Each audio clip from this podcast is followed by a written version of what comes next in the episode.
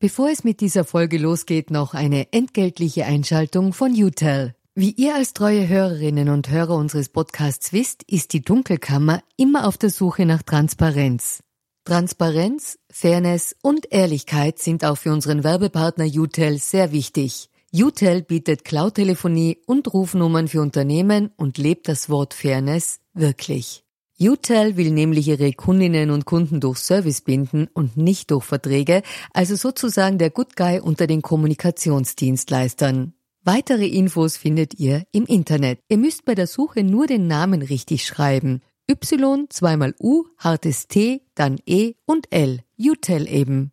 Und warum zwei U im Namen?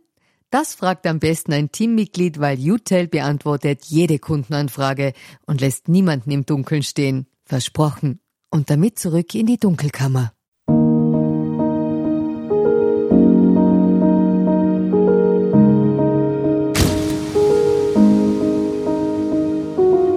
Herzlich willkommen in der Dunkelkammer. Mein Name ist Michael Nickbasch, ich bin freier Journalist und beschäftige mich mit mächtigen Menschen, also genauer mit der dunklen Seite der Macht.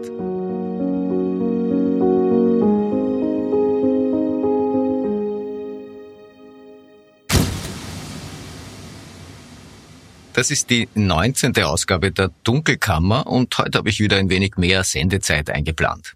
Zwei Themen habe ich in der Ziehung. Erstens. Die Uralt-Causa Eurofighter ist plötzlich wieder sehr lebendig. Die Wirtschafts- und Korruptionsstaatsanwaltschaft will den Unternehmer Siegfried Wolf wegen Geldwäscherei anklagen. Er soll für einen ehemaligen Managerkollegen bei Magna als eine Art Golddepot gedient haben. Ja, und zweitens, wohin steuert die öffentliche Wiener Spitalsversorgung? Mit dieser Frage habe ich mich nun schon in zwei Episoden beschäftigt und auch heute geht's wieder darum. Ich habe Wiens SPÖ-Gesundheitsstadtrat Peter Hacker in seinem Büro besucht, um mit ihm über den Zustand des Wiener Gesundheitsverbunds zu sprechen.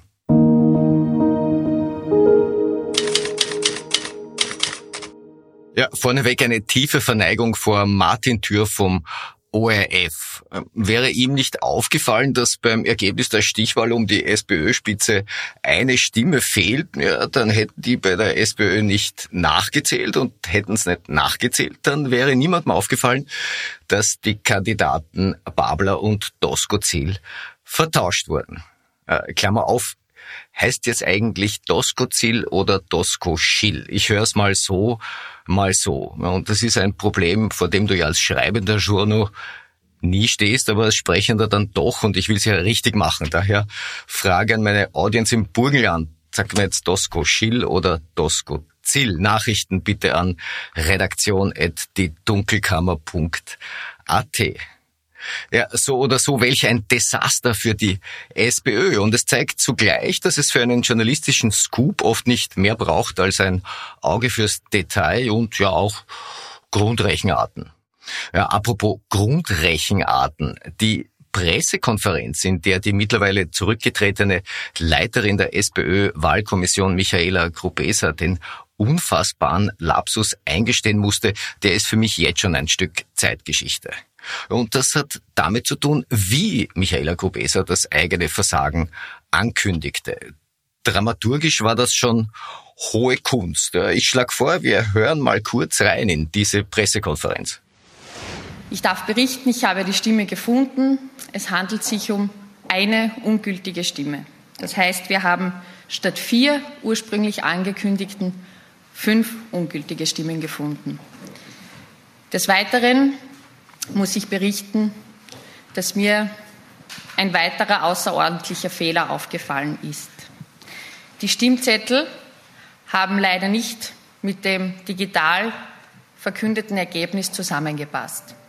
Aufgrund eines technischen Fehlers eines Mitarbeiters in der Excel-Liste wurde das Ergebnis vertauscht. Ein Debakel dieser Dimension mit des Weiteren einzuleiten, ja, auf das muss man erst einmal kommen.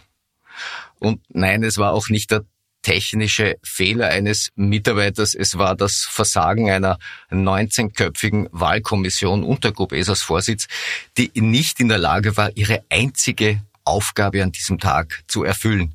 602 abgegebene Delegiertenstimmen ordnungsgemäß auszuzählen nämlich. Michaela Kubesa ist übrigens Landtagsabgeordnete in der Steiermark und auf SPÖ-Landesebene für Bildung, Schulen, Kindergärten und Wissenschaft zuständig. Das kannst du so nicht erfinden. Dass sie obendrein mit Max Lercher liiert ist, fällt zwar einerseits natürlich in die Privatsphäre, macht aber andererseits, soweit es jetzt die Politik betrifft, in dem Fall tatsächlich nicht besser. Lercher ist steirischer SPÖ-Nationalratsabgeordneter und war sowas wie der Kampagnensprecher von Hans-Peter Doskozil im Ringen um die SPÖ-Parteispitze. Ne? Und im Justizbetrieb würde man bei so einer Konstellation in die Richtung einer Anscheinsbefangenheit denken, aber sowas gibt's halt in der Politik leider nicht. Auf Andreas Babler wartet jedenfalls ein Haufen Arbeit.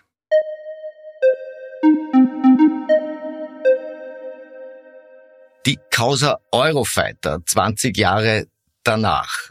Die Wirtschafts- und Korruptionsstaatsanwaltschaft hat nun Anklage gegen zwei Geschäftsleute erhoben. Da wäre einmal Siegfried Wolf, ein politisch ziemlich gut vernetzter Unternehmer, ein Geschäftspartner des russischen Oligarchen Oleg Deripaska. Siegfried Wolf war einst Magna-Manager, Aufsichtsrat der Staatsholding ÖIAG und er gilt auch als ein Vertrauter von Sebastian Kurz. Siegfried Wolf wird die Beteiligung an Geldwäscherei vorgeworfen. Er wird in dem Fall als Zweitangeklagter geführt. Der Erstangeklagte ist der frühere Magna-Manager Hubert H. Auch bei ihm geht es um den Verdacht der Geldwäscherei und dazu auch noch um den Vorwurf der falschen Beweisaussage im dritten parlamentarischen Eurofighter-Untersuchungsausschuss im September 2018. Ja, zum Zeitpunkt dieser Aufzeichnung war die Anklage nicht rechtswirksam. Die beiden Angeklagten hatten noch die Möglichkeit, sie zu beeinspruchen. Ja, und es gilt natürlich wie immer die Unschuldsvermutung. Aber die Causa Eurofighter ist ja nun wirklich ein Zeitl her, wird nicht mehr jeder und jede den Überblick haben, worum es da jetzt eigentlich ging und inwiefern das jetzt auf diese Anklage wirkt. Da habe ich mir gedacht, ich äh, werf mal einen Blick zurück. Ja, den Rahmen der Anklage bildet der Ankauf der Eurofighter Jets vor nunmehr 20 Jahren. Ja, 2003 äh, hatte die schwarz-blaue Bundesregierung unter Wolfgang Schüssel zunächst 18 Eurofighter Typhoon Kampfjets beim multinationalen Rüstungskonzern EADS bestellt, der heute Airbus heißt. Die 18 Jets kosteten mit allem drumherum damals so rund 2 Milliarden Euro in der Anschaffung, Folgekosten nicht eingerechnet. Ja, und im Abtausch dafür hatte sich das EADS-Konsortium verpflichtet, österreichischen Unternehmen Aufträge zu verschaffen. Die sogenannten Gegengeschäfte. Man nennt die auch Offset oder Kompensationsgeschäfte. Sowas gab es im Rüstungsbereich früher eigentlich immer. Mittlerweile sind diese Geschäfte allerdings verpönt. Und das hat gute Gründe. Stichwort Lug und Trug. 2003 hatte man sich jedenfalls ausgemacht, dass EADS österreichischen Unternehmen über mehrere Jahre hinweg insgesamt rund 4 Milliarden Euro an Aufträgen verschaffen soll, also etwa das Doppelte des Kaufpreises. Ja, und sollte das Ziel verfehlt werden, hätte EADS der Republik Österreich eine Vertragsstrafe zahlen müssen. Die war gestaffelt. Je mehr es verfehlt wurde, umso höher wäre die Zahlung gewesen. Aber so oder so ging es da um Millionen Euro. Die Gegengeschäfte waren damals ein wichtiges politisches Argument für die Bundesregierung, die damit in der Öffentlichkeit den Eindruck erwecken konnte, die Flugzeuge würden sich am Ende dank dieser Kompensationen irgendwie eh selbst finanzieren, ja, was natürlich so ein ziemlicher politischer Bluff war. 2007 hat dann SPÖ-Verteidigungsminister Norbert Darabosch, schreibt man Darabos, spricht man Dara Bosch, möglicherweise auch ein Hinweis auf die Aussprache bei Dosko Ziel, Dosko Schill. Bin gespannt, ja. Also Verteidigungsminister war Norbert Darabosch, äh, Bundeskanzler damals Alfred Gusenbauer und Darabosch hat dann die Bestellung von 18 auf 15 Flugzeuge reduziert. Die waren dann aber teilweise gebraucht, schlechter ausgestattet. Also das Preis-Leistungs-Verhältnis soll insgesamt nicht besser geworden sein, aber äh, der Anschaffungspreis wurde gedrückt und auch das Kompensationsziel wurde da von vier Milliarden auf dreieinhalb reduziert. Es hat sich dann aber später gezeigt, dass bei EADS die Manager draufgekommen sind, dass sie auch diese dreieinhalb Milliarden Euro Kompensationsziel nicht einfach so erreichen werden. Das hatte damit zu tun, dass das EADS-Konsortium damals hauptsächlich aus Rüstungsraumfahrt, Fahrzeug, Flugzeugherstellern bestand und es gibt jetzt halt in Österreichs Wirtschaft nicht so viele Zulieferbetriebe, die nicht sowieso längst in langfristigen Geschäftsbeziehungen mit dem EADS-Konsortium standen. Und eine dieser Gegengeschäftsbedingungen lautete jedenfalls, effektiv neue Aufträge zu generieren. Also dem zuständigen Wirtschaftsministerium nicht einfach bereits bestehende Lieferverträge vorzulegen und zu sagen, schaut her, wir haben dagegen Geschäfte. Also es musste effektiv was Neues sein. Ja, und irgendwann sind die bei der EADS dann dazu übergegangen, krumme Sachen zu machen. Man gründete in London eine Briefkastenfirma namens Vector Aerospace. Da schaufelte man 114 Millionen Euro hin und diese Briefkastenfirma hat das Geld dann an Lobbyisten, Berater, Glücksritter, sonstige Geldempfänger verteilt. Da sind Myriaden von Offshore-Firmen zum Einsatz gekommen. Die Aufgabe all dieser Geldempfänger war es, zumindest auf dem Papier, dem EADS-Konsortium anrechenbare Gegengeschäfte in Österreich zu verschaffen. Und zwar so quasi wurscht wie. Ja, äh, manche der Geldempfänger haben dann tatsächlich Aufträge vermitteln können, aber andere schrieben einfach nur Scheinrechnungen. Und wenn diese Struktur eines war, dann absichtlich intransparent, eine sogenannte schwarze Kasse.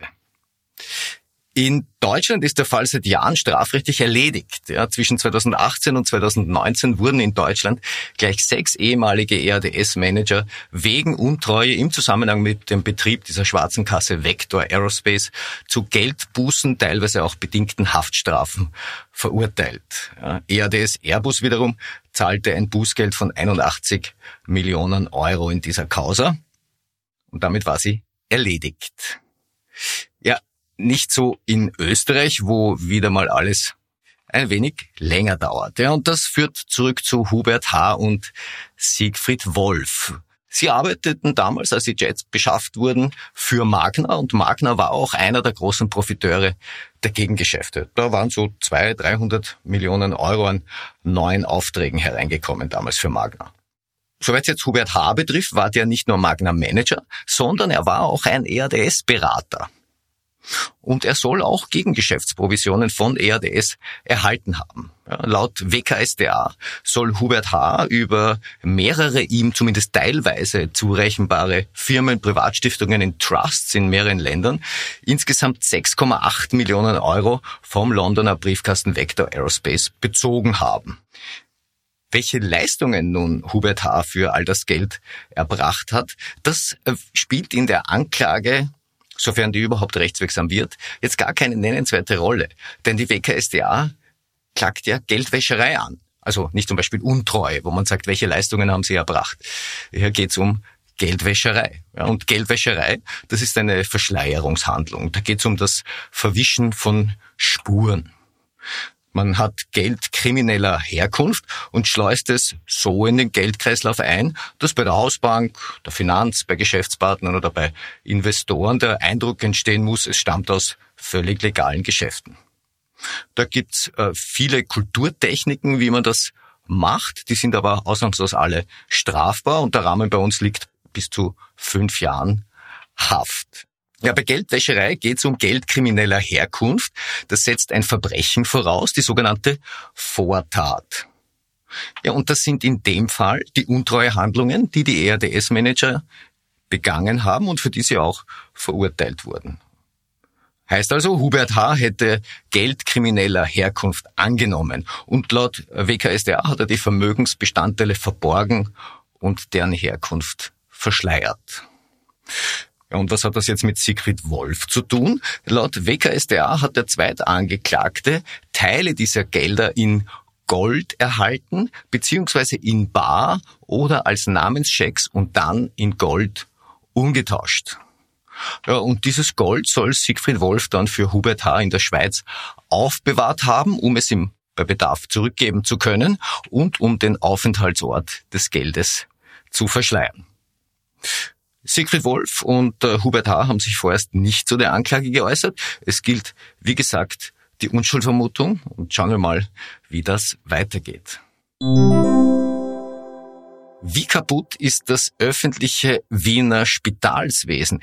Diese Frage hatte ich in Ausgabe Nummer 12 erstmals aufgeworfen und ich habe äh, damals auch den zuständigen Wiener Gesundheitsstadtrat Peter Hacker von der SPÖ in die Dunkelkammer eingeladen. Ja, es hat ein wenig gedauert, aber dann hat es tatsächlich geklappt. Also habe ich Peter Hacker gemeinsam mit meinem Producer Rainer Clement in seinem Büro besucht. Das äh, nachfolgende Gespräch fand im Wiener Rathaus statt. Aufgezeichnet wurde es vor dem SPÖ-Stichwahl-Desaster. Daher bitte nicht wundern, dass wir darüber kein Wort verloren haben. Ja, dann schlage ich vor, ich schalte jetzt zu mir selbst ins Wiener Rathaus.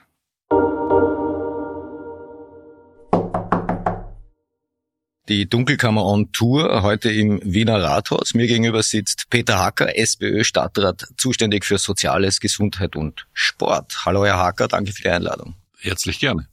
Herr Hacker, dieses Gespräch ist der dritte Teil meiner Recherchen zur Krise der öffentlichen Wiener Gesundheitsversorgung und ich werfe Ihnen jetzt gleich mal einen Begriff auf den Tisch. Spitalskrise.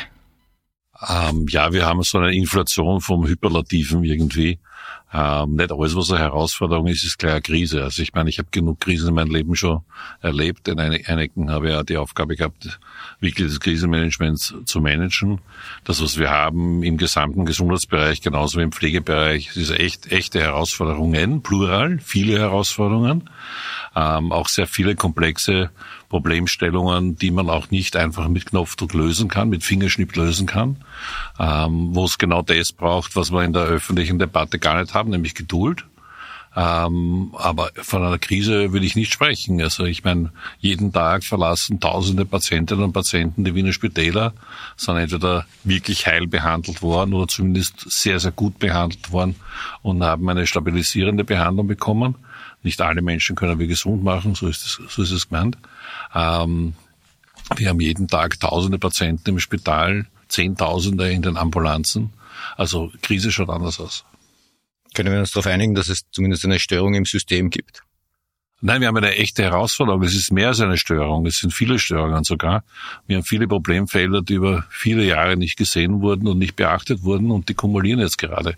Wir haben natürlich auch noch die Nachwirkungen einer furchtbaren Gesundheitskrise namens Pandemie ähm, und haben unter anderem den Spitälern keine Zeit gegeben, durchzuschnaufen, unseren Mitarbeitern keine Zeit gegeben, durchzuschnaufen. Ähm, wir haben viel zu früh alles schon abgefeiert, wurscht mit welcher Intention auch immer, aber abgefeiert, dass die Pandemie vorbei ist und haben noch immer 700 infektiöse Patienten im Spital gehabt. Und die Mitarbeiter haben sich gefragt, von was reden die da draußen eigentlich? Also das haben wir alles übersehen. Ähm, ich habe voriges Jahr kann mich erinnern, ich habe im, im, vor dem Sommer habe ich mich sehr stark zu Wort gemeldet und gesagt, dass wir können noch nicht aufhören, Maske tragen, das hilft nichts, auch wenn ich verstehe, dass es auf die Nerven geht. Die Pandemie ist nicht vorbei. Unsere Spitäler sind nach wie vor voll belastet. Das hat relativ wenige interessiert, ehrlich gesagt. Hat aber zu einer Verlängerung der Belastung im Spital geführt. Und ich habe voriges Jahr, im, kann mich genau erinnern, vor dem Sommer habe ich argumentiert, habe gesagt, es kann nicht sein, dass wir da heraus Party feiern und im Spital können sie nicht einmal den Urlaubsanspruch in Anspruch nehmen, weil einfach die, die Behandlung von infektiösen Patienten viel, viel aufwendiger ist, viel, viel komplizierter ist, viel schwieriger ist als wie ganz normale Patienten. Also da muss man schon sagen, da sind wir schon äh, alle miteinander, ganze Gesellschaft ist das schon sehr mh, hm, egoistisch mit der Ressource Spital umgegangen und das haben die Mitarbeiter gespürt und das verstehe ich auch, dass manche Mitarbeiter gesagt haben, das taugt uns nicht mehr, mehr das machen wir nicht mehr, mehr mit und sind zum normalen Abgang, die man im Spital logischerweise immer hat, sind noch mehrere Mitarbeiter dann aus dem Spital rausgegangen, haben sich einen anderen Job gesucht und das sind, ist einer, eine, ein Teil von vielen, wir haben viele solche äh, Problemstellungen, die halt alle jetzt kumulieren. Ich habe im Zuge meiner Arbeit an dem Thema natürlich einige Gespräche geführt und alle Betroffenen, quer durch Berufsgruppen, haben im Prinzip eine Geschichte erzählt, nämlich ja, die Pandemie und die Folgen und die Belastungen für das Gesundheitssystem waren natürlich nicht absehbar. Aber es hat auf der anderen Seite eben doch strukturelle Probleme gegeben, die sich vor Jahren schon angekündigt haben, für die keine Lösungen angeboten wurden. Ich, ich fadel das mal kursorisch so auf. Also es war zum Beispiel bekannt, dass in der Ärzteschaft eine Pensionierungswelle ansteht. Der Personalvertreter Edgar Martin hat berichtet, dass die zunehmende Akademisierung der Pflege jetzt auch Nadelöhre schafft von der Gehaltsstruktur ganz zu schweigen. Dass die Anästhesie ein Mangelberuf ist, die vor allem die Klinikfavoriten im Augenblick trifft, ist jetzt auch keine Entdeckung der Neuzeit. Im früheren Otto-Wagner-Spital hat die Ärzteschaft schon vor zehn Jahren davor gewarnt, dass die Psychiatrie vor ernsten Kapazitätsproblemen steht, die jetzt nur noch schlimmer geworden sind. Also wir haben doch da auch ein Management-Versagensthema. Ich habe ja gesagt, das ist eine Kumulation von vielen Problemstellungen und alle Problemstellungen haben einen Anfang, haben eine, haben eine Ursache, manche haben sogar mehrere Ursachen und ich sehe es ganz genauso. Ähm, wir haben äh, eine Akademisierung der Pflege gemacht, ähm, 2016 ist das Gesetz beschlossen worden, was die Folgewirkungen sind auf die Versorgungslandschaft, wurde zu wenig beachtet. Ähm, wir haben eine riesige Arbeitszeitverkürzung gemacht bei Ärztinnen und Ärzten, die ja vorher faktisch kein Regulativ gehabt haben oder kaum ein Regulativ gehabt haben. Und da haben wir ja eine Verurteilung gekriegt, auch äh, durch europäische Gesetzgebung eine klare Vorgabe gekriegt, dass Ärztinnen und Ärzte auch Arbeitszeitregelung haben müssen. Das sind manche Bundesländer noch immer in der Übergangsbestimmung. Wir nicht. Wir haben damals gesagt, okay, wir setzen das wirklich um. Aber logischerweise, wenn du, wenn du das sowas umsetzt, dann wirst du auch nachdenken müssen, wie viele Köpfe brauche ich, um die gleiche Arbeitsleistung zustande zu bringen. Also Arbeitszeitverkürzung heißt immer automatisch, ich brauche mehr Köpfe für die gleiche Menge, für das gleiche Volumen an Arbeit. Ähm, und so gibt's viele Gründe, ja. Ich, ich bin beim Zusammensammeln, also mein, mein, Job ist offensichtlich, alle diese Problemfelder zusammenzusammeln ähm, und, und unsere Spitäler weiterzuentwickeln. Aber ich sehe es trotzdem als Herausforderung und nicht als Krise, weil Krise heißt, ähm, unlösbare Problemstellungen zu haben. Das ist eine Krise. Und sie sind nicht unlösbar, sondern sie sind alle lösbar, weil alle haben eine Ursache, alle haben eine ähm, einen Anfang, alle haben auch eine Auswirkung und wir müssen es Stück für Stück abarbeiten. Kinderpsychiatrie, gutes Beispiel. Ähm, alles lange vor meiner Zeit, also bin ja erst, erst seit fünf Jahren Stadtrat, wurde beschlossen, neben der allgemeinen Psychiatrie eine Kinderpsychiatrie zu schaffen. An sich nachvollziehbar und inhaltlich gibt es ja nichts dagegen zu sagen. Aber dann gleichzeitig zu bestimmen, dass Kinder automatisch und Kinder und Jugendliche automatisch nur von Kinderpsychiatern behandelt werden dürfen und die allgemeinen Psychiater sollen es nicht machen, führt logischerweise zur Frage, wie viele Kinderpsychiater brauche ich? Und mir ist ein Rätsel, was haben sich die Fachgesellschaften gedacht, die das beschlossen haben? Was hat sich die Ärztekammer gedacht, die das beschlossen hat? Auch was haben sich die damaligen Spitalsmanager gedacht, die das alles beschlossen haben? Mir ist ein Rätsel, ehrlich gesagt. Ähm, ich kämpfe jetzt seit fünf Jahren mit der Ärztekammer, äh, dass der Ausbildungsschlüssel erhöht wird. Zu Beginn, wie dieses Fach Kinderpsychiatrie eingeführt wurde, gab es die besonders intelligente Idee, dass zwei Fachärzte einen Jungmediziner ausbilden. Also da braucht man jetzt nicht Raketenwissenschaft studiert haben, dass man weiß, das geht sich mathematisch irgendwie nicht aus, bei einem Verhältnis 2 zu 1, sondern eine Ausbildung, die sechs Jahre dauert, die Zahl der Kinderpsychiater in diesem Land massiv zu erhöhen, sondern das Gegenteil ist der Fall. Und das ist genau das, was wir jetzt ernten. Ähm, wir haben Abteilungen geschaffen, auch meine Vorgängerinnen haben Abteilungen geschaffen, die können wir nicht besetzen, weil es einfach die Ärzte und Ärzte dafür nicht gibt, die man aber ausbilden muss. Und Jetzt kämpfe ich seit fünf Jahren dafür, dass dieser Schlüssel sich verändert. Jetzt sind wir von zwei zu eins auf eins zu zwei wenigstens gekommen. Aber auch das ist ja viel zu wenig, wenn ein Facharzt zwei ähm, äh, Ausbildungsärzte ausbilden darf und die Ausbildung dauert sechs Jahre, dann kann man sich ungefähr vorstellen, wie lange der braucht, um 20 Ärzte auszubilden. Das ist ein Lebensplan. Und daher muss man dann die Frage stellen, wer kam eigentlich auf die Idee, eine Bruchlinie zu ziehen, irgendwann einmal vor 10, 15 Jahren muss das gewesen sein, eine Bruchlinie zu, zu ziehen und zu sagen, so, jetzt haben wir Kinderpsychiater und ab sofort dürfen Kinder und Jugendliche von Erwachsenenpsychiatern nicht mehr behandelt werden. Da kann man nur sagen, danke, habt euch wirklich gut überlegt. Und solche Kumulationen haben wir die ganze Zeit. Ja. Anästhesie ist ja auch ein gutes Beispiel. Ja? Anästhesie genau das gleiche Thema. Ähm, Anästhesie ist ein Fach, wo man halt relativ gar keine Solargasse kassieren kann. Ähm, also das ist ja ein Teil unseres Problems, die, die völlige Schiefverlagerung der Einnahmen aus Sonderklasse. Ähm, und da wird es auch eine Änderung geben müssen, weil es kann nicht sein, dass einige wenige ganz viel aus der Sonderklasse zusätzlich zu ihrem Gehalt verdienen und die anderen verdienen nichts. Verstehe ich grundsätzlich, dass jeder sagt, hm, ich war halt gerne in einem Fach, wo es Sonderklasse kassieren kann und nicht in einem Fach, wo es keine Sonderklasse gibt. Und die Sonderklasse, da geht es nicht um 10.000, 20.000 Euro, da geht es ums Zehnfache und das, um das Zwanzigfache davon. Also da geht es wirklich um viel Geld. Ähm, und alle diese Verteilungsfragen sind nicht neu. Ich erbe sie, habe jetzt und habe jetzt drei Jahre lang natürlich vor allem mich konzentrieren müssen auf das Pandemie-Management und keine Zeit gehabt für die Reformen, die ich eigentlich schon vorhatte 2018 und 2019, wie ich angefangen habe. Aber die werden jetzt kommen. Ja, vielleicht nur zur Ergänzung. Also mit einer langjährige Psychiaterin gesagt, dass äh, im öffentlichen Bereich wir eine Art Drehtürpsychiatrie mittlerweile haben. Dass Leute kommen, werden kurz stationär aufgenommen und dann schon wieder nach Hause geschickt. Hauptsache die Medikamentendosis passt. Naja, und soweit jetzt die Anästhesien Favoriten betrifft, das hat ja schon ernsthafte Auswirkungen auf den Operationsbetrieb dort. Nicht? Also eine ganze Reihe von OPs Bleiben wir noch kurz bei der äh, Geschichte von der Psychiatrie. Ähm, wir haben in unserer Stadt, in unserem Land, in ganz Österreich Ende der 70er Jahre, Anfang der 80er Jahre Psychiatriereform gemacht. Ähm, davor waren tausende Menschen in der Psychiatrie ähm, ohne richterliche Einweisung ähm, und wurden nur dann entlassen, wenn die Psychiater selbst sie entlassen haben. Und diese, diese Praxis des, der Unterbringung in der Psychiatrie und dieses Gänsefüßchen Einsperren in der Psychiatrie wurde mit der Psychiatriereform ja abgeschafft. Vor kurzem habe, habe, ich, habe ich eröffnet einen Kongress, wo dann einer gesagt hat, ganz ein alter Psychiater gesagt, ähm, es ist schon erstaunlich, dass 79 die Psychiatriereform gemacht wurde mit dem Ziel, tausende Patienten aus der stationären Psychiatrie zu entlassen. Entlassen heißt ja nicht nicht weiter behandeln, sondern heißt nur nicht mehr eingesperrt in der Psychiatrie. Und tatsächlich gab es damals um einen Kassenpsychiater mehr als heute. Und da muss man schon sagen, das ist ja der Grund, warum wir Landesräte gesagt haben, wir machen so nicht mehr weiter, dass die ganze Idee der Gesundheitspolitik der letzten 15, 20 Jahre. Wir reduzieren die hohe Anzahl Betten im Spital und dafür ersetzen wir die hohe Bettenanzahl durch ambulante Behandlungen, ambulante Behandlungsformen hat nicht stattgefunden. Muss man ganz einfach nüchtern resümieren. Und und deswegen sagen wir Landespolitiker, dass dieser Bereich, der sich ja unserer Steuerung völlig entzieht, wir haben keinen Einfluss auf die gesamte ambulante Versorgungslandschaft in unseren Bundesländern, dass, dass wir das nicht mehr mitmachen. Und deswegen haben wir auch gesagt, wir wollen eine Reform jetzt in der, in der gesamten Diskussion rund um den Finanzausgleich und wir sind auch bereit, Verantwortung zu übernehmen, weil die Bevölkerung ordnet uns eh zu.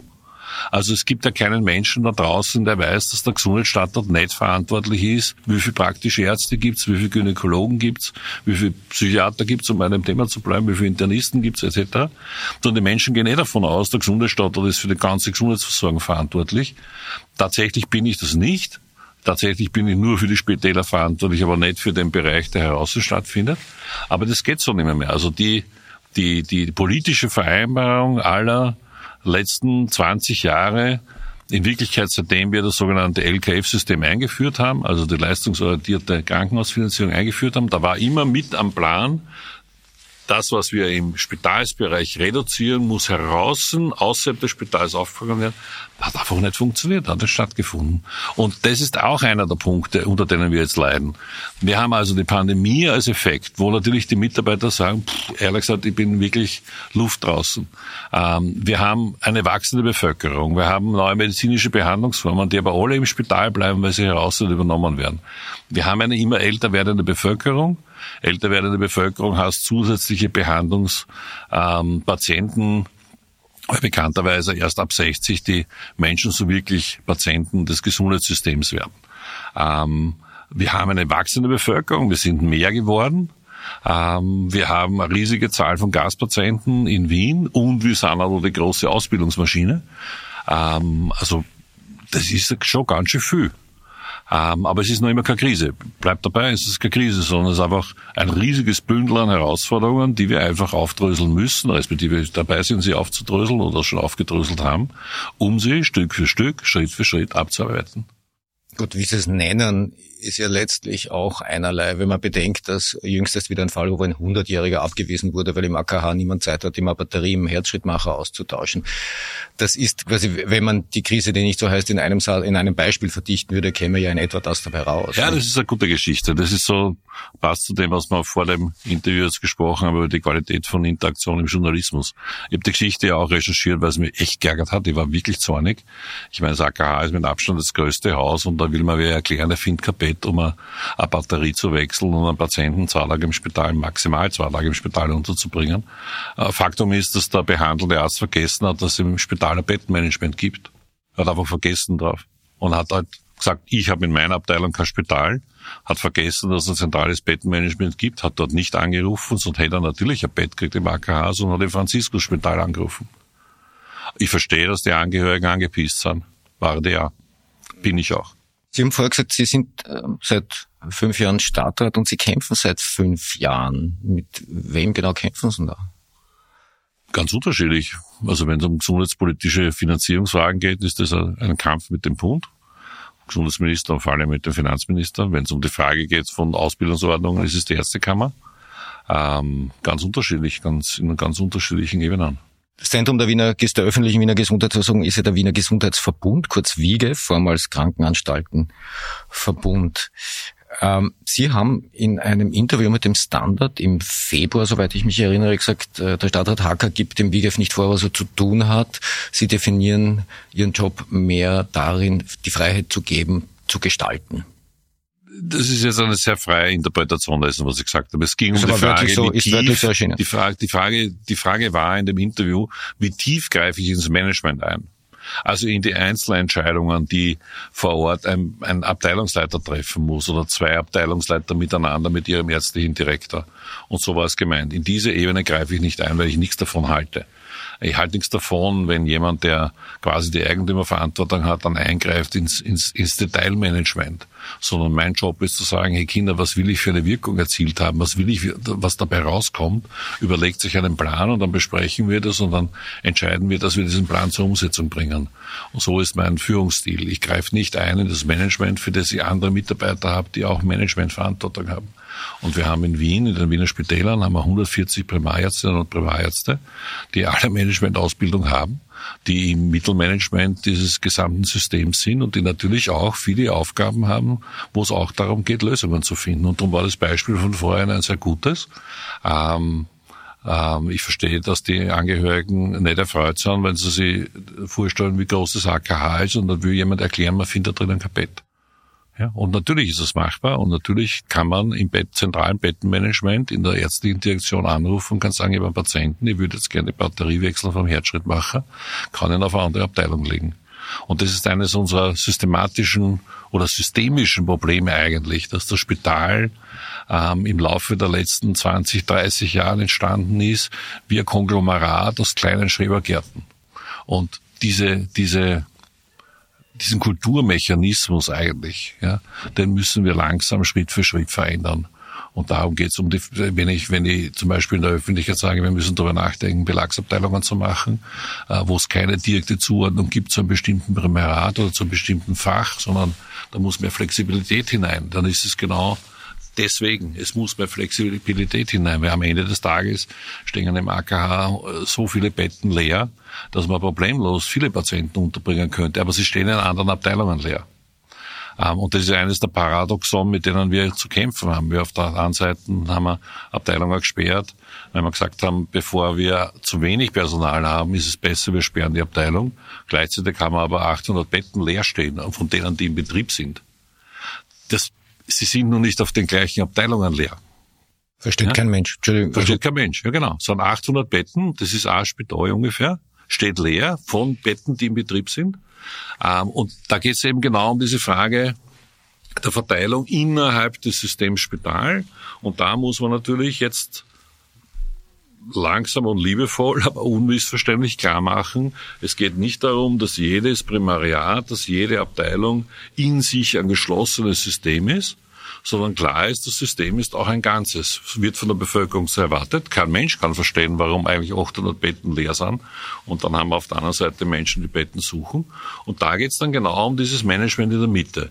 Und nein, da wird der Stadtrat nicht eingreifen, dirigistisch, indem man jetzt sagt, der Herr Dr. A und die Frau Dr. B müssen jetzt miteinander Betten teilen, sondern das ist etwas, was dann im Management als Managementsystem auch etabliert werden muss.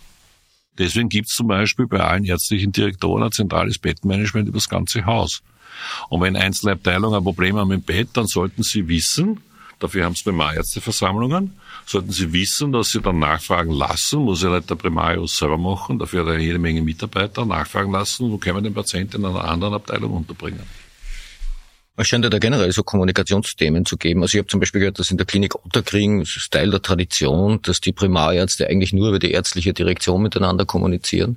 ähm, man lässt, man richtet sich Sachen aus. Es scheint auch, es scheint auch nicht ganz gut zu funktionieren, dass wie geplant äh, sogenannte Legionärs, Legionärinnendienste gemacht werden vom Personal in anderen Spitälern. Das soll innerhalb des Wiege viel komplizierter sein, als es jetzt innerhalb einer Organisationseinheit wirken mag.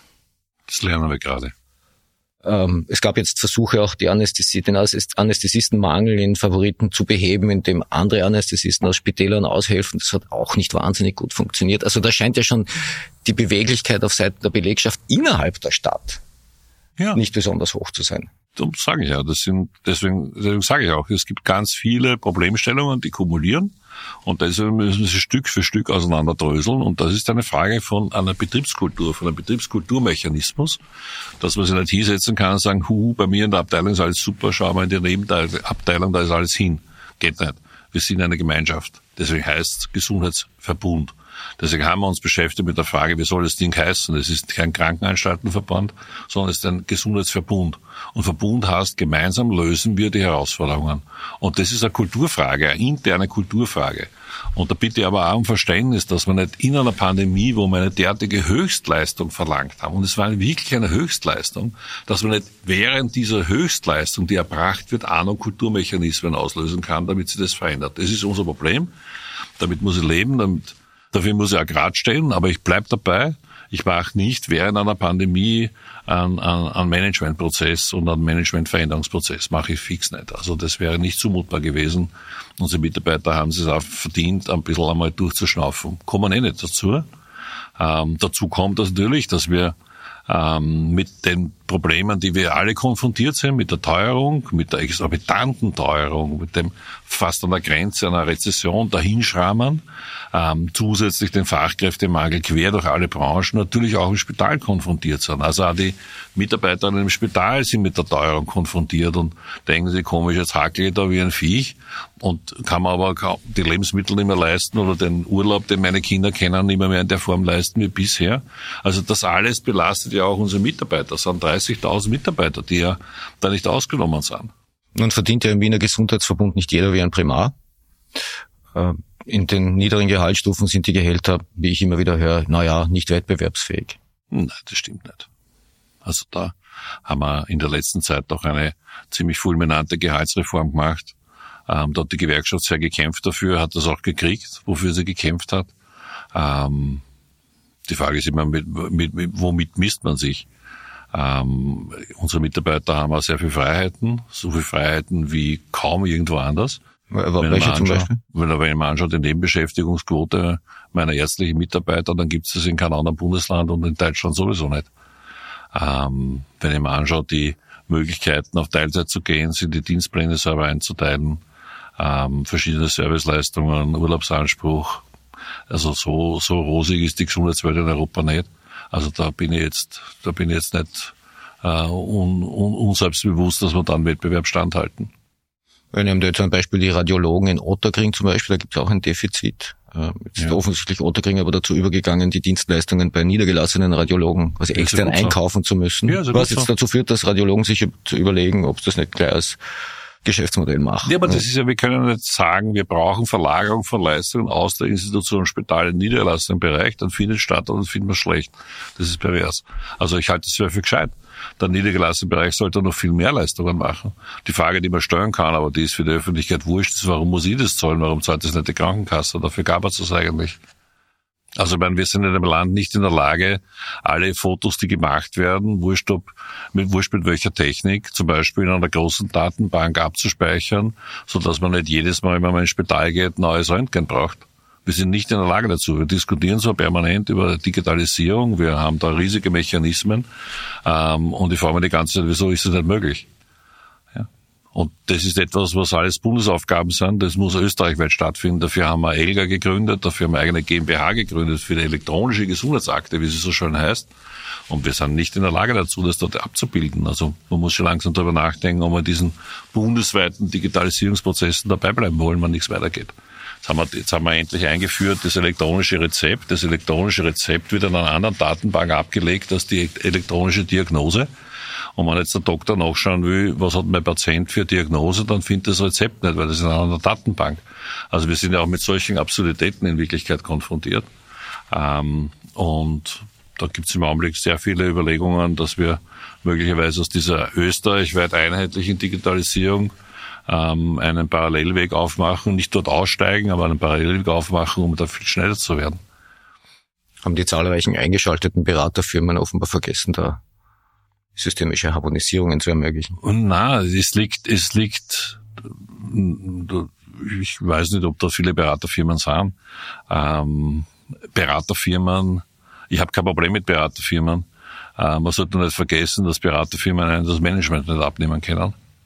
Und das ist möglicherweise in der Vergangenheit mehrfach vergessen worden. Also ich hab, vergiss das nicht, also ich kenne das. Ich arbeite gern mit Beraterfirmen, aber ich weiß auch, was ich will. Wenn man Richtung Wiege fragt, dann, dann hört man, ähm, unsere Gestaltungsmöglichkeiten sind insgesamt überschaubar, weil es die Struktur nun einmal will, dass wir entweder bei der MA2 stehen, zuständig für Personal, oder eben bei der MA15, aber am Ende führen im Wesentlichen alle Wege zu Peter Hacker. Das kommt darauf an, welche Wege äh, Sie jetzt gerade beschreiben. Ja, also ist kein Geheimnis, dass ich Stadtrat bin und somit Chef des Wiener Gesundheitsverbundes. Das ist kein Geheimnis. Also wenn es so gemeint ist, ja, das ist so. Das ist mein Job. Dafür zahlen mich die Steuerzahler jedes Monat, dass ich diesen Job auch ausübe, dass ich der Chef der Wiener Spitäler bin. Das ist richtig. Wenn es anders gemeint ist, habe ich es nicht verstanden. Nein, also ganz konkret meine ich, also wenn es um Stellenbesetzungen geht, muss man natürlich, kann man nicht einfach, muss man auf die Stadt äh, zukommen. Wenn es um äh, Primarbestellungen geht, wenn es um Primarverlängerungen geht, wenn es ums Budget natürlich geht. Ja. Und der WIGF ist dann, ist, ist dann darauf angewiesen, im direkten Gespräch mit der Stadt zu bleiben, weil er ja nicht ausgegliedert ist. Das wäre ja auch bei der Ausgliederung nicht anders. Also der Wiener Gesundheitsverbund funktioniert wie jede Firma. Also wenn ein Abteilungsleiter in irgendeiner Firma Geld haben will, dann wird er am Ende des Tages seinen Chef davon überzeugen müssen, dass er das Geld kriegt. Das ist auch in der Stadt nicht anders. Ähm, das ist der Stadtrat und wenn der Stadtrat ähm, noch viel mehr Geld zur Verfügung stellen will als in seiner Kompetenz, muss ein Gemeinderat. Der Gemeinderat ist eigentlich der oberste Chef. Also das ist jetzt nicht überraschend. Ähm, nein, wenn manche das Bild haben, dann muss man sie enttäuschen. Der Wiener Gesundheitsverbund ist nicht das Konglomerat von selbstständigen Erwerbstätigen. Wenn man selbstständig erwerbstätig ist, dann kann man sich über sein eigenes Wohl und Weh entscheiden. Dann trägt man aber auch die Verantwortung dafür. Der Wiener Gesundheitsverbund ist ein Betrieb, so wie jeder andere Betrieb auch. Und da ist ganz klar, da gibt's Freiheiten, da gibt's ganz viele Möglichkeiten, äh, Innovationen auch umzusetzen. Haben wir erst vor kurzem gehabt eine Riesenveranstaltung mit 1000 Mitarbeitern aus dem Wiener Gesundheitsverbund, die ein Jahr lang innovative Ideen ähm, eingebracht haben, begonnen haben sie umzusetzen und haben einen, einen betriebsinternen Wettbewerb gehabt, ähm, welche dieser Projekte ausgezeichnet werden und waren 1000 Mitarbeiter bei der Festveranstaltung, wo diese Auszeichnungen überreicht worden sind. Also die haben gezeigt, dass man sehr wohl innovativ sein kann im Unternehmen. Aber ich habe gar kein Problem damit, dass 27.000 Menschen natürlich ihren Betrieb, ihre Firma unterschiedlich wahrnehmen. Das ist ja das Natürlichste der Welt. Also ich kenne keine Firma, wo 100 Prozent aller Mitarbeiter glücklich sind ähm, sondern es gibt immer eine Spannbreite von Menschen, die sind sehr zufrieden, die finden das ganz cool und es gibt welche, die sind unzufrieden. Ähm, damit kann ich leben. Das ist nicht das große Problem. Das ist nicht sozusagen überraschend. Ich wüsste keine Firma, wo es anders ist. Ähm, die Freiheiten, die man in einer großen Organisation haben will, muss man argumentieren und muss man darstellen und muss andere davon überzeugen. In der Regel die eigenen Chefs muss man überzeugen. Und wenn man jetzt den, den Struktur des Wiener Gesundheitsverbundes anschaut, kommt man drauf, so viel Hierarchie, dann haben wir gar nicht. Also das, man muss nicht sehr viel Überzeugungsarbeit nach oben leisten, weil so viele Hierarchieebenen gibt es nicht. Ähm, ich greife nicht ein in die Bestellung von Primarärzten, sondern es ist das Ergebnis von einem echten Qualitätswettbewerb, der draußen im Spital stattfindet und mit dem Vorstand stattfindet. Also man muss ja ein Hearing stellen. Man kann nicht den Stadtrat schreiben und sagen, hey, du hast so schöne Augen, ich war jetzt gern Primararzt. Das war vielleicht einmal so, bei mir ist das sicher nicht so. Das sind objektivierte Verfahren, aber ich bin verantwortlich also am Ende des Tages trägt der Zettel, wo draufsteht, Dr. Meyer, Dr. Huber wird jetzt Primararzt, trägt meine Unterschrift. Aber ich entscheide das nicht, weil mir jemand einen netten Brief geschrieben hat oder mit mir nicht geplaudert hat, sondern auf der Grundlage von Hearings, die stattfinden. Das sind objektivierte Verfahren. Ähm, und da habe ich keinen Zweifel daran, dass das der richtige Weg ist. Wie läuft die Kommunikation mit dem WIGF? Gibt es da regelmäßige Meetings? Wenn Sie darüber hinaus laufend informiert auf elektronischen Weg, stellt man sich das vor? Alles. Also es gibt, es gibt geplante Showfixe, es gibt, ich würde meinen wahrscheinlich jeden Tag mindestens ein Telefonat zwischen einem der drei Vorstandsmitglieder oder manchmal so wie heute haben wir für, für 19 Uhr eine Telefonkonferenz ausgemacht zu, zu viert. Ähm, ist eine permanente, sehr dichte Kommunikation. Natürlich gibt es ein Reporting-System, natürlich kriege ich automatisierte Berichte.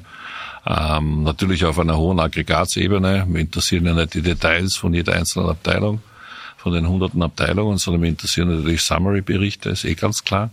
Ähm, also wie in jeder Firma die Interaktion ist zwischen einer Geschäftsführung und der, wenn man so will, Eigentümerebene. Ich, ich vertrete sozusagen äh, die Bevölkerung in der Eigentümerrolle gegenüber dieser Organisation.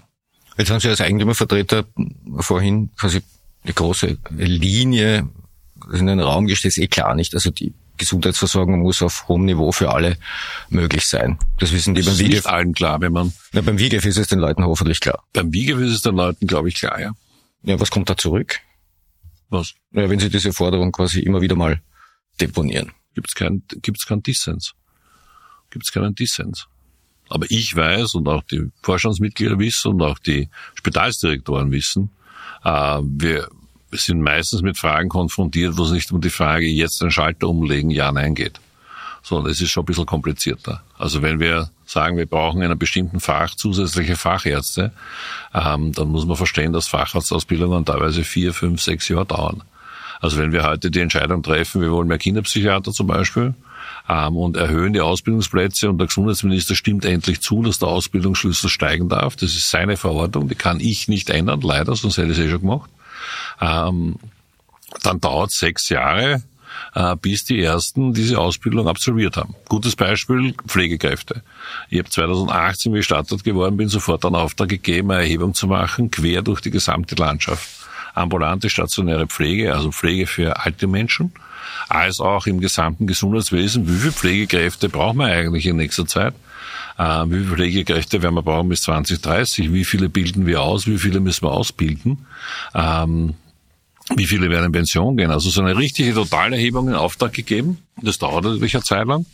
Ähm, 2019 sind die Ergebnisse vorgelegen, also nach einem Dreivierteljahr. Das ist eine gute Zeit für so eine Totalerhebung. Das ist immerhin ein Sektor, wo allein nicht in Wien 60.000 Menschen beschäftigt sind. Und 2019 war klar, wir brauchen wesentlich mehr Ausbildung, um den Bedarf an Pflegekräften abzubilden. Haben Sie noch im ähm, Kopf, und hab, welche Zahl da im Raum stand? Ich weiß, dass ich 2019 die Entscheidung getroffen habe, die Pflegeausbildungsplätze in Wien zu verdoppeln, weil wir bis 2030 9000 zusätzliche Pflegekräfte ausbilden müssen. Und das war damals eine klare Entscheidung. Und das ist ja keine Entscheidung, wo man sagt, hey, und morgen funktioniert's.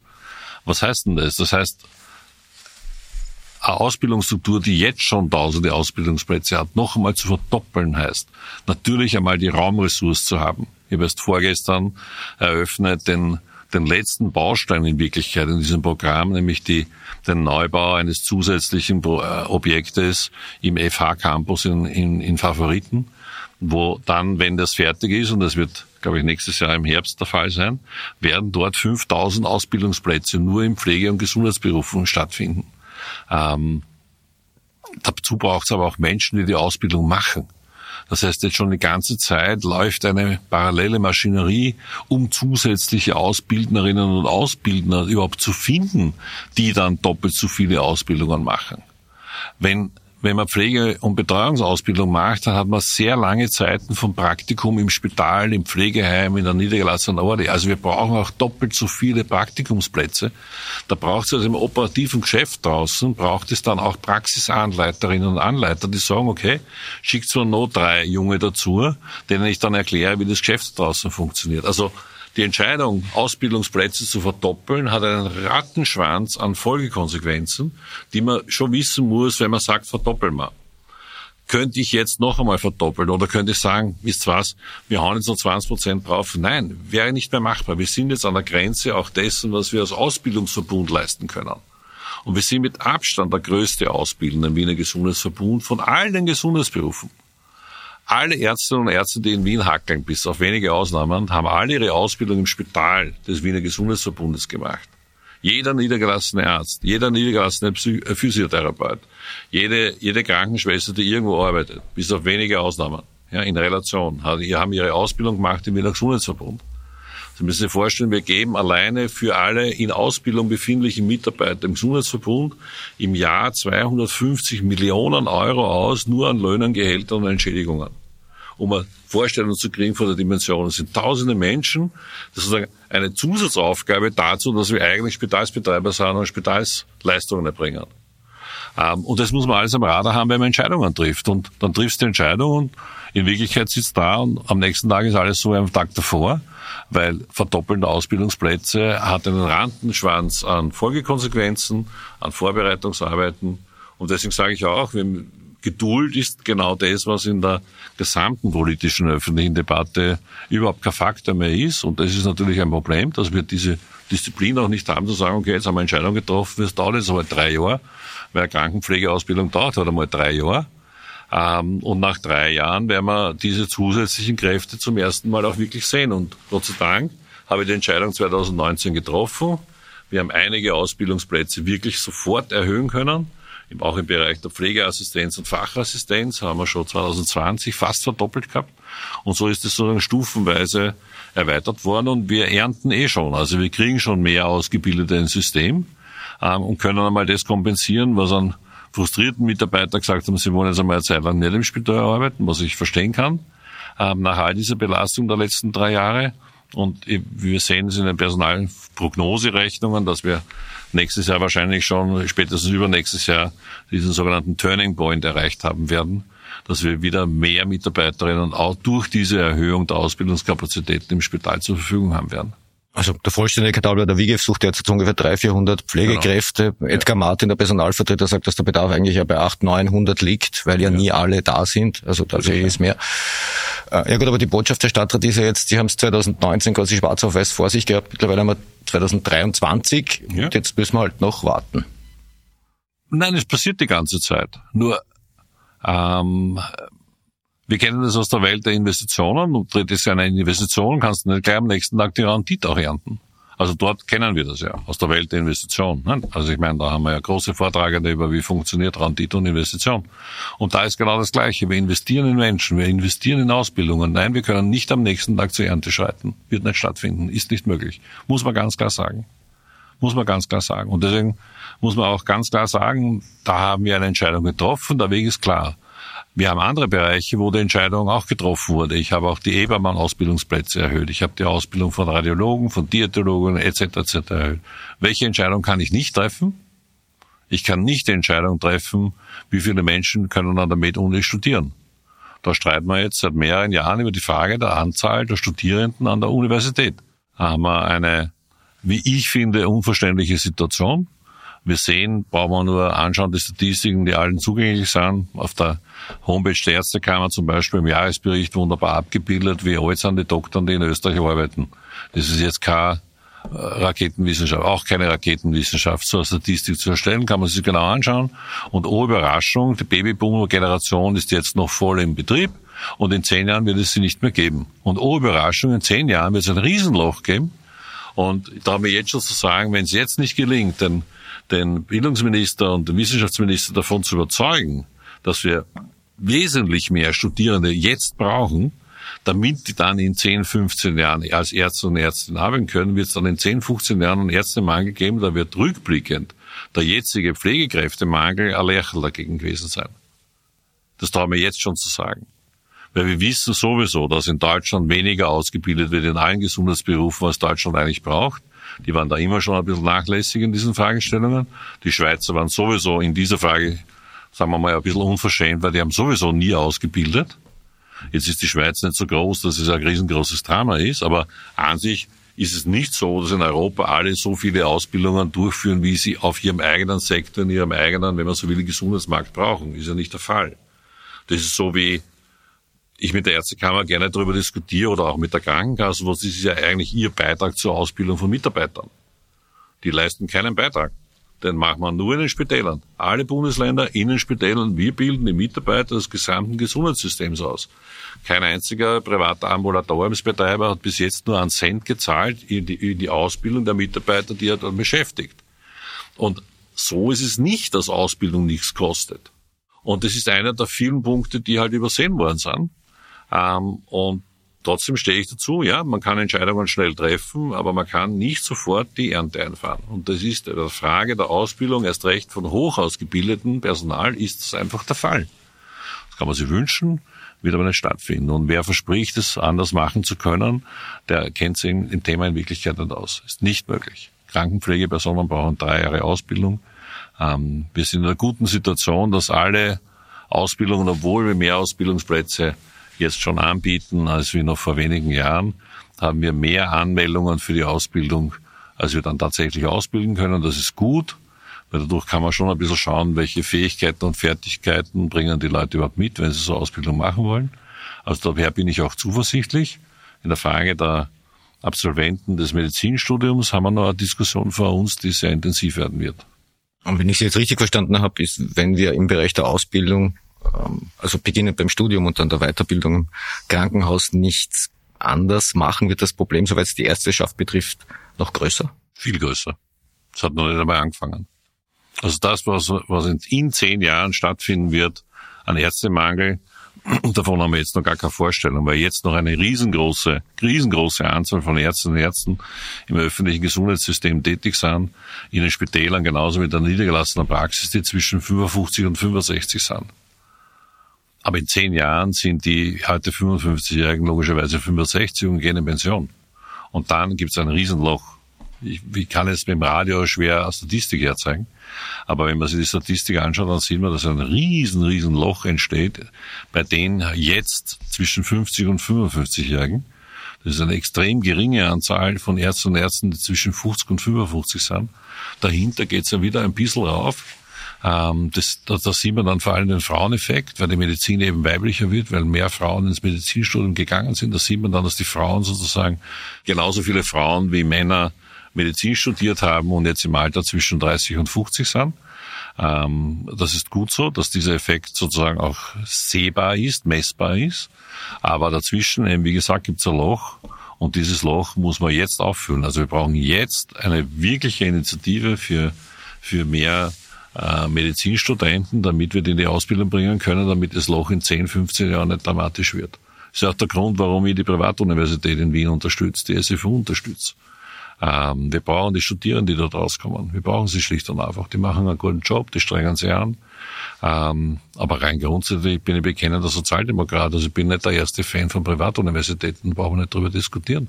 Aber ich unterstütze es erstmal, wenn wir die Kiddies Latoren, die da drinnen studiert haben und plötzlich vor einer Wand gestanden sind. Und zweitens, ich sage es auch ganz eigennützig, das Gesundheitssystem wird sie brauchen. Aber die SFU, also die Sigmund Freud Universität, hat die Zulassung für das Medizinstudium wir haben ja da ein großes Problem gehabt und wir haben jetzt einmal ähm, zustande gebracht, die SFU hat zustande gebracht, aber wir haben das sehr, sehr unterstützt, ähm, dass einmal jedenfalls die Ausbildung, die jetzt im Laufen sind, abgeschlossen werden können und wir arbeiten an einer langfristigen Lösung gemeinsam mit der SFU in einer Kooperation zu gehen, sodass die auch wirklich einen stabilen Med-Uni-Betrieb dann durchführen können. Also da ist noch nicht das letzte Wort gesprochen.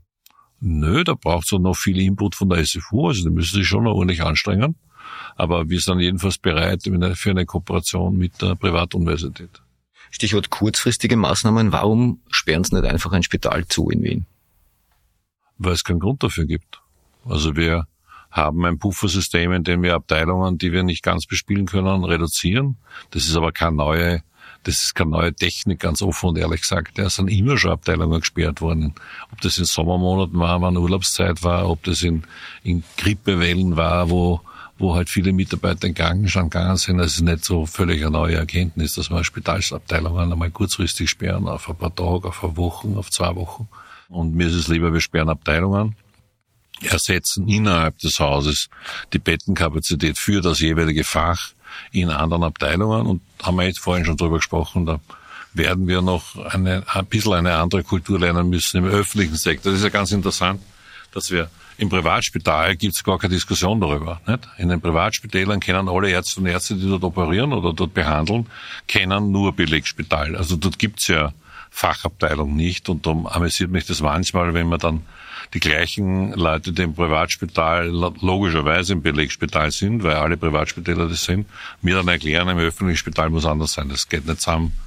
Ähm, aber auch da bin ich gegen Revolution, sondern für Evolution. Also glaube, ich kann darauf verweisen, ich habe viel Change Management Erfahrung in meinem beruflichen Leben gehabt und ähm, ich stehe, ich, ich kenne zwar Bombenwurf und Bombenwurf ist immer lustig fürs Management, aber ich halte nichts von Bombenwurf als Veränderungstechnik, sondern wir brauchen eine Weiterentwicklung unserer Spitäler, Verständnis ähm, und ich glaube, wir sind auf einem sehr guten Weg. Ein zentraler Unterschied zwischen Privatspitälern und öffentlichen Spitälern ist gut, die Privatspitäler nehmen sich manchmal den Luxus heraus, nicht jeden tatsächlich zu operieren. Das ist manchmal und den Luxus. Das ist das Konzept. Und ähm, der zweite, ein zweiter zentraler Punkt ist insbesondere die Ärzteschaft ist natürlich höher beteiligt an den Sonderklassepatienten finanziell. Was heißt höher beteiligt? Das wäre natürlich ein Ansatzpunkt, womit wir wieder zurück zum Geld kommen. Mhm. Äh, am Ende spielt natürlich Geld schon auch eine Rolle bei der Arbeitszufriedenheit. Es sind nicht nur die Arbeitsumstände. Natürlich. An dem Druck werden sie nicht vorbeikommen, auch in Zukunft. Eh, deswegen habe ich ja schon mehrfach gesagt, wir werden auch uns anschauen, wie funktioniert eigentlich die Verteilung von Sonderklassemitteln. Also dem Pflegepersonal muss man schon erklären, warum sie in ihrer normalen Arbeitszeit äh, einen Patienten behandeln, der auch in der normalen Arbeitszeit eines Arztes behandelt wird und der Arzt kassiert dafür extra Sonderklasse und alle anderen nicht. Das muss man schon einmal Mitarbeitern auch erklären, warum das eigentlich so ist und warum das so sein soll. Und wenn ich mir anschaue, wie funktioniert Sonderklasse in anderen Bundesländern oder wie funktioniert das Recht Sonderklasse in Deutschland, dann gibt es das in dieser Form überhaupt nicht. Sondern da wird in der Arbeitszeit wird gearbeitet und die Sonderklasse gehört dem Spital. Bei uns ist es genau umgekehrt und da muss man darüber nachdenken, ob man das ändert. Ähm, und ist natürlich dann ein relevanter Spielfaktor in der Frage, wie kann man Einkommen anders verteilen. Eins noch planen Sie Oder Gestaltungsfaktor ist vielleicht das schönere Wort als Spielfaktor bevor ich gebasht werde für den Begriff Spielfaktor in dem Kontext. Oh, also ich werde Sie dafür jetzt nicht bashen. ich lasse das jetzt so stehen. Ähm, Ausgliederung des WIGEF in einen eigenen Rechtsträger, gibt es dazu Bestrebungen oder Bemühungen? Ja, also kein Geheimnis. Es, es war eigentlich eine fertige Unterlage, wie ich Startort geworden bin. Ich habe nur gesagt, ich unterschreibe sowas nicht, wenn ich es nicht durchgedacht habe, respektive ich habe es durchgedacht und war nicht zufrieden mit der Ausgestaltung. Ähm, sich war der Plan natürlich, das schon ähm, schon gemacht zu haben, aber da sind uns halt eben ein paar Pandemiejahre dazwischen gekommen. Wie ich vorhin schon gesagt habe, gilt genau das Gleiche. In einer Pandemie gibt es keinen Change-Prozess, den ich da äh, den Mitarbeitern zusätzlich zu zu trauen und zumuten möchte, sondern wir diskutieren jetzt gerade diese Fragestellung. Ausgliederung per se ist kein Allheilmittel und ist auch kein Rezept. Ausgliederung ist eine Technikfrage. Geht uns in Wirklichkeit vielmehr um die Frage der, der, der, des Gestaltungsspielraumes, den man einer, einer, einer Führung einräumt. Und da gibt's mehrere Möglichkeiten. Ausgliederung ist eine der Möglichkeiten. Wir haben auch ein eigenes Statut im Augenblick. Man kann auch das Statut anpassen. Da diskutieren wir gerade die unterschiedlichen Spielvarianten. Hast du was Ausgegliedertes? Kannst du es teilprivatisieren oder zur Gänze? Fix nicht. Frage an einen Sozialdemokraten. Na, na, fix nicht. Das ist, das war, das wäre, wäre nicht die Intention und war auch nicht die Intention und ist auch nicht die Intention. Ähm, ich hatte überhaupt nichts davon. Ähm, kommt auch gar nicht, ist, spielt auch gar keine Rolle, dieser Gedanke kommt nicht in Frage. Und wer Lust hat, sich das anzuschauen, wie super privatisiertes Spitalsystem funktioniert, ist herzlich eingeladen, nach Deutschland zu schauen. Dort sind gerade ganze Spitalsträger insolvent ähm, und funktioniert überhaupt nicht. Qualität ist ein, ist ein Drama in der Zwischenzeit in manchen Regionen von Deutschland, ist überhaupt kein Faktor. Das Gesundheitssystem ist ein öffentliches und ähm, Seit über 40 Jahren bin ich im öffentlichen sozialen Gesundheitssystem und habe nur öffentliche Systeme geschaffen. Also daran wird sich nichts ändern. Da bin ich viel zu klar positioniert in dieser Fragestellung. Was nicht heißt, dass es nicht Kooperationen geben kann. Also das muss man schon auch ganz klar sagen. Also wir haben auch tolle Kooperationen. Wir haben tolle Kooperationen mit unseren Ordensspitälern, mit, mit, dem, mit, mit, der, mit den AOV-Spitälern, mit dem Hanusch, auch mit den Privatspitälern. Also gerade in der Pandemie haben wir ja gezeigt, dass man auch mit den Privatspitälern eine gute Kooperation machen kann. Ähm, wir haben uns gegenseitig sehr geholfen, weil die Privatspitäler hätten natürlich sofort ein Riesenumsatzproblem gekriegt, weil kein Mensch ist ins Privatspital gegangen während der Pandemie. Ähm, und die waren schon am Sprung, alle ihre Mitarbeiter anzumelden beim AMS.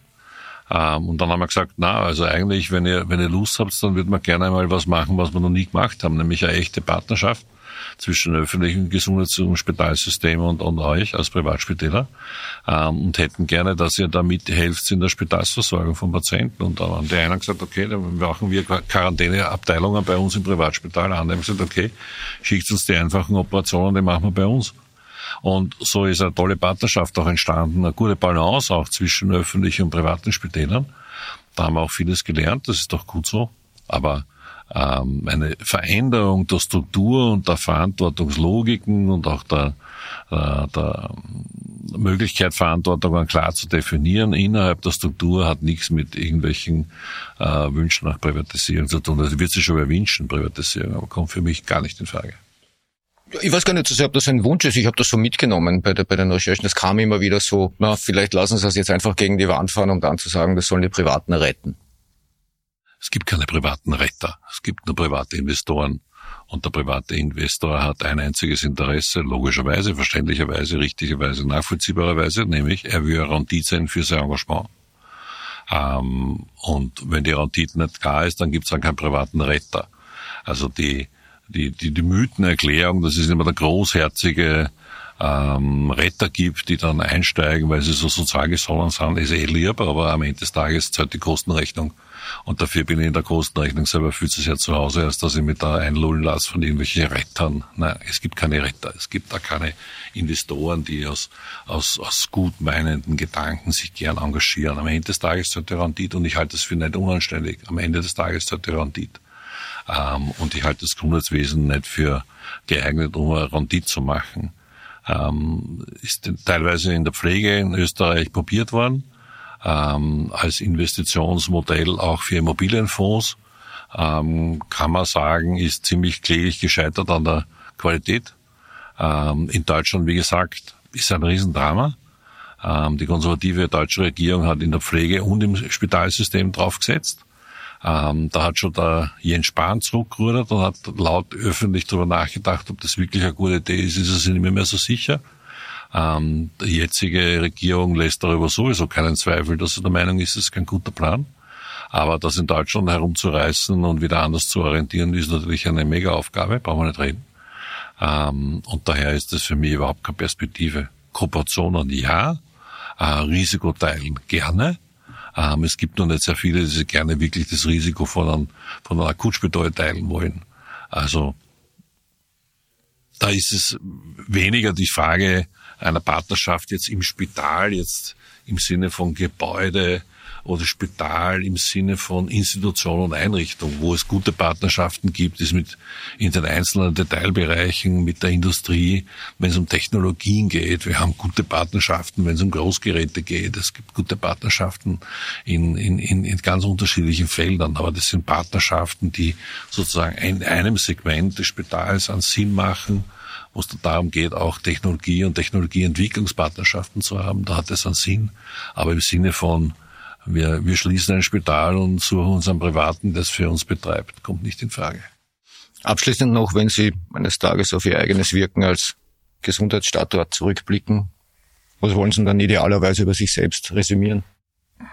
Ich bin, ich bin zufrieden, wenn ich ein paar Spuren hinterlasse in unserer geilen Stadt. Ich finde, wir haben eine coole Stadt. Wir haben so ein, so ein, schon so eine Grundatmosphäre des Zusammenhalts, auch wenn wir Wiener natürlich gern meckeln und alles irgendwie äh, belämmert finden und immer gerne herumrutschen. Am Ende des Tages gibt es in dieser Stadt schon so ein großes Herz ähm, und eine große Offenheit und ein, schon eine wirkliche Lust auch auf das Miteinander schaffen Herausforderungen. Das haben wir jetzt in der Pandemie gesehen, wo ich glaube, dass uns gelungen ist, in der Stadt ganz andere Politik umzusetzen, ähm, als es woanders geglückt ist. Äh, für zwei Millionen Stadt schon sehr herzeigbar, nämlich auch in dem Commitment mit der Bevölkerung, was nicht heißt, dass alle immer der Meinung waren, das ist alles super, was wir machen, aber sie haben verstanden, warum wir es tun und das war mir wichtig, ähm, einfach nachvollziehbar zu machen, aufgrund welcher äh, Fragestellungen komme ich zu welchem Schluss und treffe daher welche Entscheidung. Und ich glaube, dass Politik so funktionieren muss. Jedenfalls ist es meine Überzeugung. Und ich beschäftige mich nicht sehr mit der Frage, was bleibt von mir über, ehrlich gesagt. Die Frage habe ich, glaube ich, auch noch nie gekriegt, aber ähm, ich bin zufrieden, wenn ich weiß, ich habe ein paar Spuren in dieser Stadt hinterlassen, wo es den Menschen besser geht. Das, das ist, wenn, wenn man so will, meine persönliche Befriedigung in dem, was ich tue. So, jetzt habe ich Ihnen tatsächlich noch eine Frage gestellt, die noch niemand gestellt hat. Ja. Herr Stadtrat, danke für das Gespräch. Sehr gerne. Danke für die Einladung, dort teilzunehmen. Das war die heutige Ausgabe der Dunkelkammer. Ich hoffe einmal mehr, es hat euch gefallen. Zögert nicht, mir konstruktives Feedback zu schicken, mich zu bewerten. Nachrichten bitte an redaktion.diedunkelkammer.at. Danke fürs Zuhören. Bleibt mir gewogen. Ihr hört von mir.